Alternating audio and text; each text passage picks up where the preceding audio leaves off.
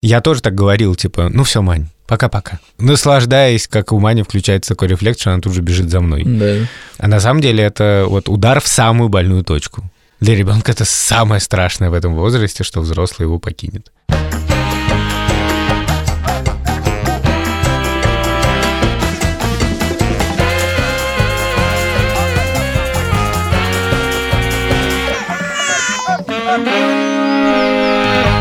Привет, меня зовут Александр Борзенко, это подкаст «Сперва роди». Подкаст, где мы рассказываем о родительстве, но при этом не даем никаких советов, а только делимся своими тревогами, переживаниями и смешными историями. Трое моих детей, которые постоянно я обсуждаю в этом подкасте, их зовут Петя, ему 12, Тише 10, Мане 8. Привет, а меня зовут Юра Сапрыкин, моему сыну Льву год и 8 месяцев. Не забывайте, что можете писать нам письма на сперва ради собака Медуза Айо или записывать аудиосообщения в телеграм-канал Медуза Loves You. А меня зовут Владимир Цибульский, моей дочери Соне один год и 4 месяца. Не забывайте ставить нам оценки в Apple подкастах, а еще писать отзывы в приложении CastBox. По традиции, начнем сегодня с письма, которое я прямо сейчас зачитаю.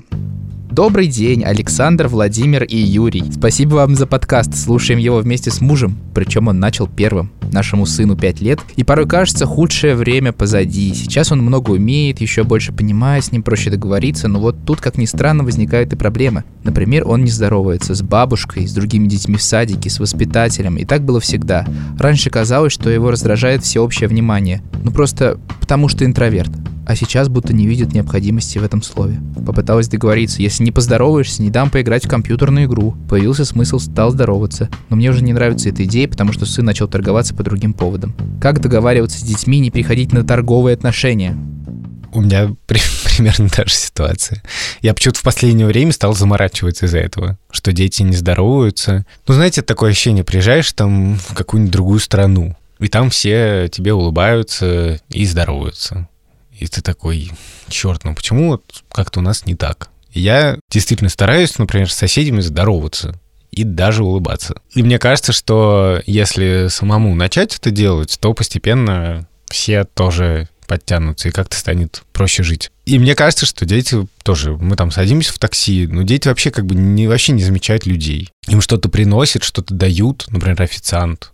Дети не говорят спасибо, не всегда говорят. И я занудный, говорил, а чего ты не поздоровался? И недавно была сцена, что мы с Тиш сидели за завтраком, и в этот момент к Шуриной маме, которая директор в школе, пришла ее сотрудница, учительница, которую Тиш преподает. И она вошла на кухню, и я сказал, доброе утро, здрасте, или что-то такое. Тише вообще ноль.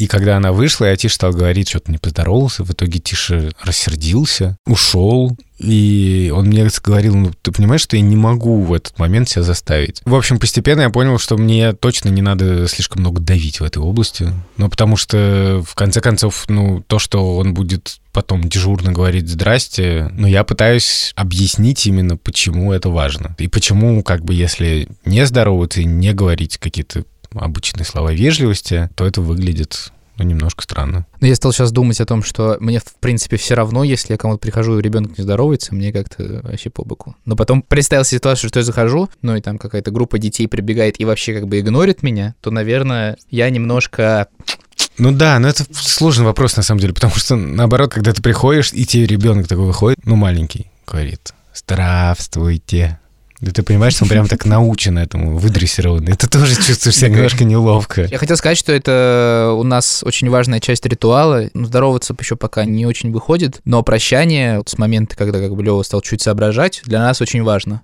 Пока Лева не скажет пока, никто не уйдет, как бы, и, ничего не будет. Недавно не могли уйти просто от Юры 4 да, часа. Да, да, Мы просто на такси там уже накрутил счетчик, там, типа, 500 рублей, мы такие просто сидим у Юры в гостях. А Лева молчит. А Лева просто спал. Просто, ну, до утра подождите, ребят, ну, у нас такие правила строгие. Тема сегодняшнего выпуска — нужно ли учиться быть родителем? Нужно ли читать про это книжки, смотреть фильмы, или все как-то естественно должно происходить, и учиться не нужно? Мы договорились с Юрой Вованом, что каждый из нас подготовиться к этому выпуску и что-то попытается узнать о родительстве, так сказать, теоретического. Я попытался найти какую-то крутую книжку и нашел ее. Вован решил почитать форумы. А я два часа смотрел YouTube, начиная с самых популярных видосов и потом шел по рекомендациям. То есть я смотрел его как настоящий зумер. Пока я читал форумы, я узнал ответ на вопрос нашей слушательницы, нужно ли учить ребенка здороваться. Женщина задавала вопрос, учить ли ребенка здороваться. Но в ее вопросе уже содержался ответ. И он скорее был нет, чем да, потому что она говорила, мне кажется, что особенно не нужно учить, потому что однажды я поздоровалась с цыганкой и осталась без денег. То есть, получается, одни минусы от того, что ты здороваешься с людьми. Да, но известно, что шовинистические стереотипы Да, популярны. популярны. Должен честно признать, что вообще я не самый образованный родитель. Потому что я как раз довольно мало читал книжек про воспитание детей. Я только помню, что я читал книжку Януш Корчика «Как любить ребенка». Кажется, она так называется. Януш Корчик, знаменитый польский педагог, который погиб со своими подопечными во время Холокоста, при том, что он, у него был шанс спастись. Я помню, что эта книжка как-то была просто у родителей, и я ее читал в каком-то возрасте очень далеком от родительства. Типа, может, мне лет 12 было. Ты что-то запомнил оттуда? Единственное, что я могу сформулировать, как бы, что я оттуда вынес, что, ну вот, внимание к детям, внимательность к каждому. Потому что вот там какие-то самые разные дети, и у каждого какие-то свои вопросы, тревоги и так далее, и как внимательно описывается общение с каждым. Надо сказать, что, мне кажется, Вован, например, точно более образованный родитель, чем я, потому что он ходил на какие-то специальные курсы. Я рассказывал об этом в первых эпизодах подкаста. Порекомендуй. Ну, в смысле, это были обычные курсы в роддоме рижском. Здесь ты должен обязательно сходить там, по-моему, на 5 занятий, и каждое занятие тебе ставит такую специальную печать в паспорт, который выдали Шмагун, когда она забеременела, ставит штамп, что она там была, и то, что я там был. Подожди, а если, если ты не прошел? Типа, что, Ну, по-моему, типа, ты не можешь идти на роды. рожай на улице просто. Я имею в виду, что я, типа, не могу. Ну, по крайней мере, так говорили, кажется. Но там все касалось исключительно родов. Там не было никаких дальнейших описаний того, как вести себя с ребенком. Однажды мы с Шмагун сходили на другие курсы, которые, типа, не, ну, не привязаны к роддому, а просто, как бы, курсы будущих родителей. Мы сходили на одно занятие, потому что они были какие-то не совсем научные, так скажем. И поэтому мы там сходили один раз и больше не пошли. Но там из таких вещей, которые могут быть тебе пригодятся, тебе рассказывают только как подгузник надевать.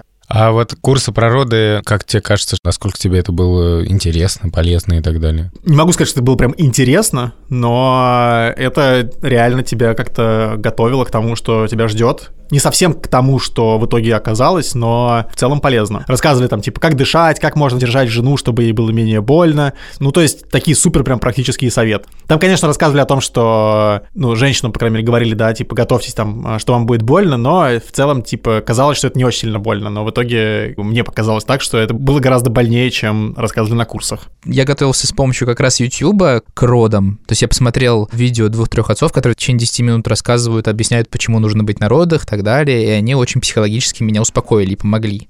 Ну, то есть они объяснили с точки зрения, как бы, как им жена потом рассказывала, насколько это было важно им. И меня это тоже подготовило, как бы все сомнения целиком развеялись, но уже ближе к моменту, это я смотрел, как я принимал решение, идти или не идти, а уже ближе к рождению Левы я решил почитать что-то. Я прочитал книжку Кати Крангаус «Я плохая мать». Я прочитал... Друзья нам посоветовали книжку «Французские дети не плюются едой», которая как бы... Да, у нас она тоже есть. да, да, которая, несмотря на то, что она довольно давно написана, да, Да. она вот такая считается энциклопедией на все времена. Я начал ее читать, и мои страхи начали с каждой главой развеиваться постепенно. То есть я такой думаю, вот он сейчас приедет из роддома, а он же будет орать, типа надо будет какой-то там режим соблюдать. И тут ты читаешь, типа, ребята, расслабьтесь. Просто, когда ребенок плачет, дайте ему немного поплакать. И потом он войдет в этот ритм и будет каждую ночь спать. И я такой, Вера, Вера, я уже все знаю, все забей, все нормально. А еще вот у них, э, знаешь, у французов есть завтрак, обед, ужин, и мы его будем кормить, короче, строго завтрак, обед, ужин, и вообще все будет ровно. Вот когда я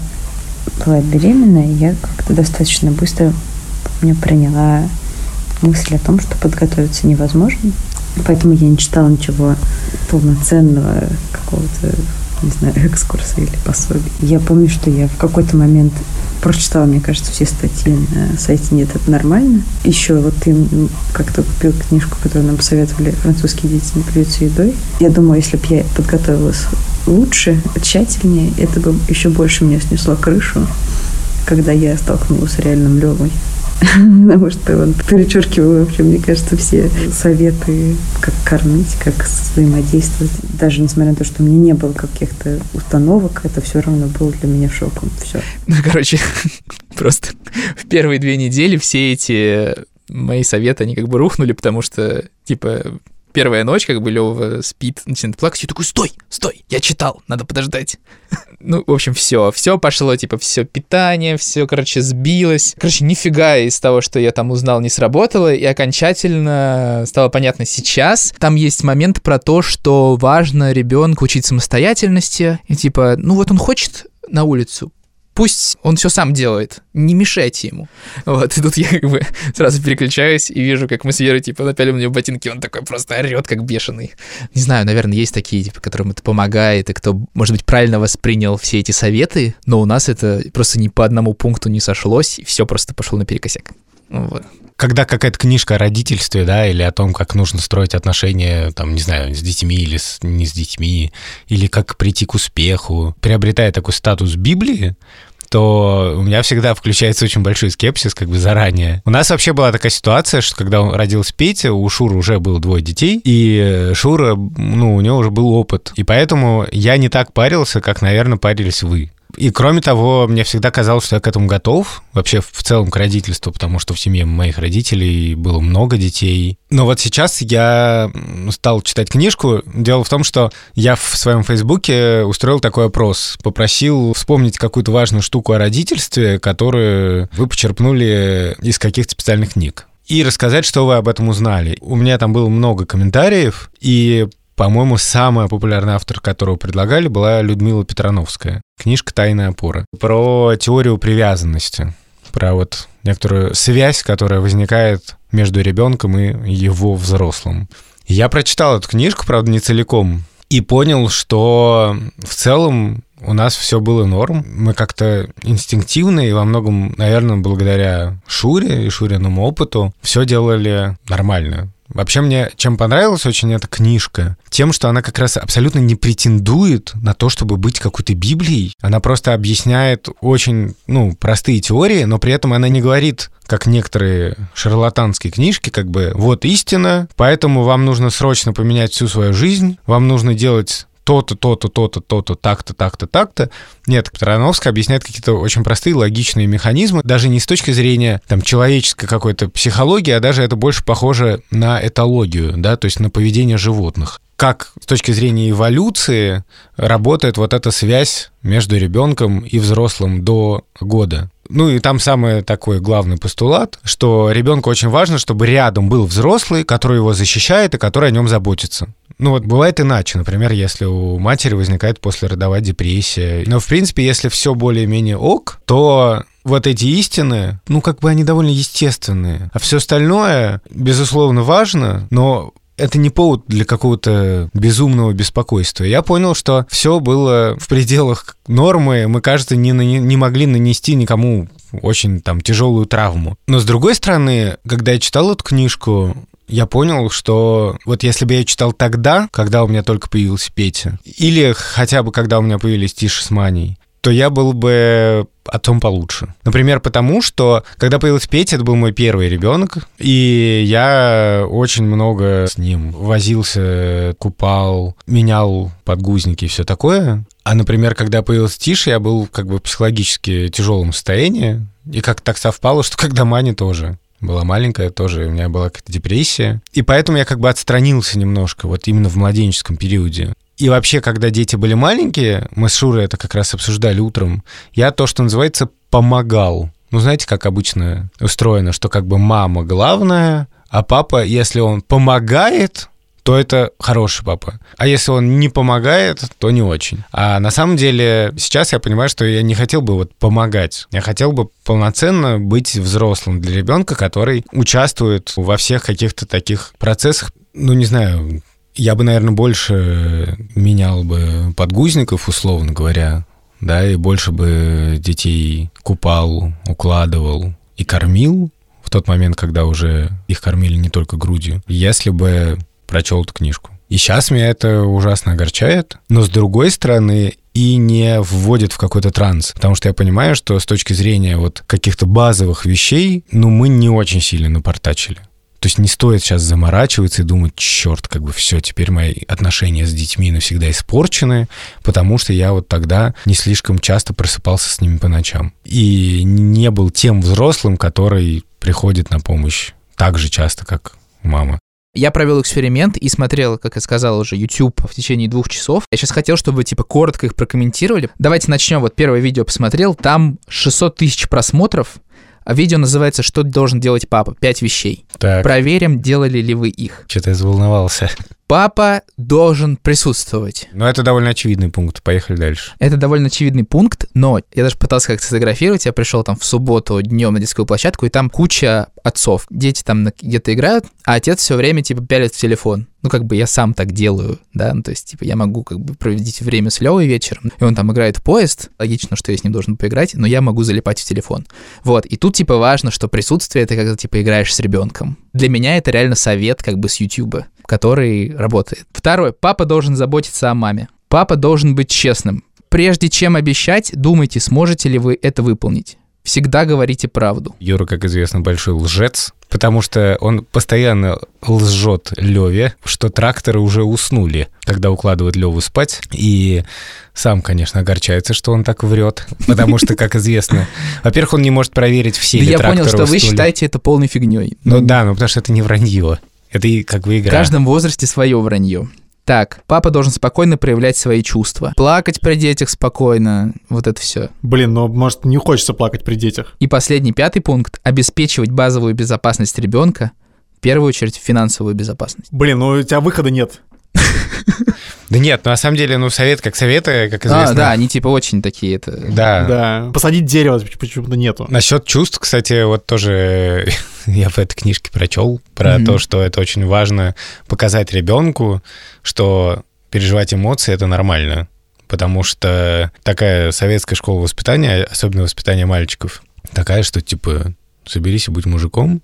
Вот, но я уже рассказывал как-то в одном из эпизодов, что для меня это такой был спорный вопрос, потому что я действительно в какой-то очень тяжелый эмоциональный момент плакал при ребенке, и потом на психотерапии мне говорили, что это было не очень круто, потому что ребенок должен чувствовать все-таки опору и защиту, Мгм. и это вступает в противоречие. С одной стороны, безусловно, очень важно показать, что у тебя есть эмоции, что нормально переживать эти эмоции, нормально искать у других людей поддержки, да, вот это очень важный механизм, что если ребенок будет не получать этой поддержки, да, его никто как-то не обнимет и не поможет пережить это все, то он будет искать утешение в чем-то другом, в алкоголе. Ну, в смысле, когда он вырастет. Но с другой стороны, вот ребенок должен чувствовать какую-то крепость, которая его защитит. В общем, спорный вопрос. Когда я смотрел, я становился с каждым видео все хуже и хуже как бы мне, потому что непонятно, как ты одновременно должен либо прислушиваться к этим советам, либо просто жить, как ты живешь, и не думать никогда. Ну вот, например, видос, фразы, которые никогда нельзя говорить детям. Полтора миллиона просмотров. Так. Вы когда-нибудь говорили, все ради тебя, я себе это не куплю, типа, а тебе куплю? Нет, не говорил. Тебя дети когда-нибудь спрашивали, типа, зачем ты работаешь? Постоянно спрашивают. Что ты отвечаешь? Когда я ухожу на работу, Мгм. ну, это часто переживание, и мне это становится часто обидно, ну, потому что дети говорят, а ты вот завтра пойдешь на работу? Я говорю, да. Ну, и дети прямо иногда жалуются и говорят, слушай, а зачем ты постоянно ходишь на работу? И ответ, который первый всплывает у меня в голове, самый тупой. Это типа, потому что надо зарабатывать деньги. Но я так, на самом деле, не отвечаю. Я обычно говорю, ну, потому что вот мы делаем такое дело важное. Мы делаем проект «Арзамас», который рассказывает людям о культуре. И это очень важно, потому что когда в мире творится бог знает что, войны, ненависть и полный ужас, очень важно посмотреть в прошлом, очень важно узнать, что есть там великая литература. И мне хочется наполнить смыслом да, свой Мгм. отход. А не просто сваливать и говорить, чувак, мне надо зарабатывать деньги. Я не люблю, когда я сам показываю, что я там не хочу в этот момент идти в редакцию, потому что я не хочу, чтобы у детей о работе сформировалось какое-то такое представление, как о какой-то обязаловке, на которую вот... Я даже не люблю вот говорить, и, и Шура тоже, папа на работе или папа пошел на работу. Я всегда говорю в редакцию. Но тут, в этом видео, там ответ такой. Там женщина говорила, что как-то раз мои дети спросили меня, зачем ты ходишь на работу, и она сказала, что от нее я получаю удовольствие, типа, и чувствую себя на ней счастливой. И после этого, типа, якобы дети перестали вообще ее спрашивать, типа, зачем она ходит. И она спросила, типа, хотите, чтобы мама была счастливой? И дети сказали, типа, да, и все. Ну, вот на мой взгляд, я говорю, вот каждый такой совет у меня вызывает тучу вопросов. Вот. Просто потому что это похоже на какую-то странную манипуляцию. А, а что значит, с нами плохо, что ли? Да? В смысле, что Вот, ты да, там, да, почему? да, а да, почему да. ты с нами не чувствуешь себя счастливой? Мне кажется, что мы как-то привыкли доверять очень своей какой-то интуиции, опыту и так далее, а, не знаю, руководствоваться какими-то роликами, я бы это все воспринимал как некоторую пищу для размышлений, да? Давайте до конца дойдем. Ты когда-нибудь сравнивал с кем-то детей? Говорили о том, что никогда нельзя сравнивать. Типа что, посмотри, Вася учится лучше тебя петь. Это Ой, называется это же- сын маминой подруги. Сын да, маминой бу- подруги, да. Буквально, да. Да нет, наверное, не сравнил. Тут типа пошли фразы, которые мы сейчас даже Леве говорим. Нельзя говорить «ты устал», как задавать вопрос. Ты говоришь Соне, Сонь, ты устала, типа пойдем спать. А, да, я говорю, ой, Соня, ты сонная, пора тебе спать. Почему так нельзя делать? Вот типа ребенок сам решает, когда он э, устает, типа и сам принимает решение. Это интересно. У меня просто только что э, я из-за этого сильно поссорился с Тишей. Я даже рассказывал об этом в прошлом выпуске. Мгм. Тиша уже просто, то, что называется, не вязал лыка. Мгм. И говорит, строго мне говорил, что он вообще не устал. И мы тогда с Шурой решили, что мы просто ляжем спать. Но в какой-то момент все-таки я понял, что Тише завтра вставать в школу, и поэтому пошел и просто настоял, чтобы он лег. Еще типа нельзя никогда э, говорить, что ребенок стеснительный. Вот Лева, когда кто-то приходит в гости, прячется за ногу. Ну, в смысле, так делают, типа, почти все дети. И я часто говорю это. Да, при том, что дети часто не здороваются из-за того, что стесняются. Я как раз прочитал в этой книжке «Тайная опора» про то, что ну, стеснение ну, — это механизм, который нужен для безопасности. Да, Вот. да, да, он просто осматривается, как бы. и Да, и что это как бы супер нормально, и шеймить ребенка за это очень странно. Это очень странно, и ты, мне кажется, чаще всего ты просто сам стесняешься, когда приходишь. И ты типа такой, как бы ребенок за тебя прячется, а ты за него и говоришь, что типа, «Нет, Да. я стесняюсь. И посмотрев это, буду ли я как-то это на себя примерять и отказываться? Типа в следующий раз придут ко мне гости, скажу ли я, типа, что Лева не стесняется. Блин, возможно, да, на меня это типа, повлияло как-то. Вот, типа просто посмотрев как бы пять видосов про какие-то правила родительства, я, возможно, какие-то ситуации теперь буду примерять. Теперь уже даже я буду примерять, Юрец. Я просто очень строгий по поводу источника. Мне недостаточно как бы слова психолог, потому что я знаю, что в России Да. полно шарлатанов, и поэтому для меня очень важно понять, что этот человек заслуживает доверия. И поэтому я устраиваю кучу фильтров. Вот сейчас я обратился к своим друзьям в Фейсбуке, я, в принципе, им доверяю. Мгм. Я много слышал про Людмилу Петрановскую, много читал. Мне всегда было симпатично то, что она пишет. Она рассказывает о том, к чему пришла наука. И это все существует внутри какого-то научного дискурса. Она ссылается на каких-то авторов, она рассказывает про исследования. Она не делает из этого религию, грубо говоря. И вот такие штуки у меня вызывают доверие. Особенно мне вызывает доверие то, что она сама говорит про некоторую ограниченность своего метода. Она говорит, что поймите, вот эта теория привязанности, о котором она пишет, это не то, что волшебная поваренная книга, которая поможет вам воспитать успешного ребенка. Нет, это очень прагматичная логика, которая уже много-много тысяч лет позволяет людям продолжать свой род, позволяет ребенку выжить. И меня вот это подкупает, когда человек сам говорит, вот это науке известно, а вот это мы не знаем. А вот это доверяйте своей интуиции. А вот это у всех по-разному. Потому что я на практике знаю, что действительно у всех по-разному. Вот, например, мы сегодня говорили с Шурой, и Шура рассказывала о том, как у нее родился первый ребенок, Ник. И тогда понятно, что у Шуры не было опыта, и, и она ориентировалась там на опыт других людей, на опыт своей мамы, на опыт своих каких-то знакомых. И в частности, ей говорили, что кормить нужно по расписанию, ну, груди прикладывать. Я знаю, что это истина, например, вот еще моя мама со своим первым ребенком тоже этим руководствовалась. потому что была очень модная книжка. Сейчас она, наверное, уже устаревшая. Бенджамин Спок, детский врач, который написал огромную томину про то, как нужно растить ребенка. И моя мама рассказала, какие у нее были сложности со Споком и с другими подобными авторами. Я не была готова к тому, как кормить. Вот с этим просто было ужасно, потому что Спок как раз пишет, что ребенок сам знает, когда ему надо есть, и что он должен делать перерывы вот какие-то. А она совершенно не хотела никаких перерывов делать ночью. Я старалась сделать, как пишет в книжке немножко, и сопротивление было ну, как бы сильное, но из-за того, что я боялась, я не знала, как. И поэтому именно из-за страха я не могла как-то ну, прислушиваться к себе. И надо сказать, что вот у Шуры были примерно такие же сложности. Она чувствует, что ребенок хочет есть, но ей как бы нужно ждать. Ребенок орет, мучается. Нет, нужно ждать, потому что там то все. И Шура со временем поняла, что ну, интуиция важнее. Лавана, у тебя были ситуации в жизни, когда ты чувствовал, что тебе прям не хватает знаний о том, как растить Соню?